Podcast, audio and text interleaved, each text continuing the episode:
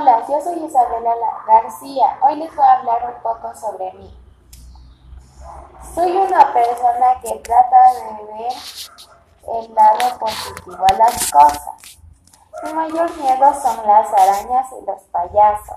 Me gustaría ser parvularia porque me gustan los niños y soy paciente con ellos. Me gusta pasar tiempo en familia. Gracias. Hasta la próxima.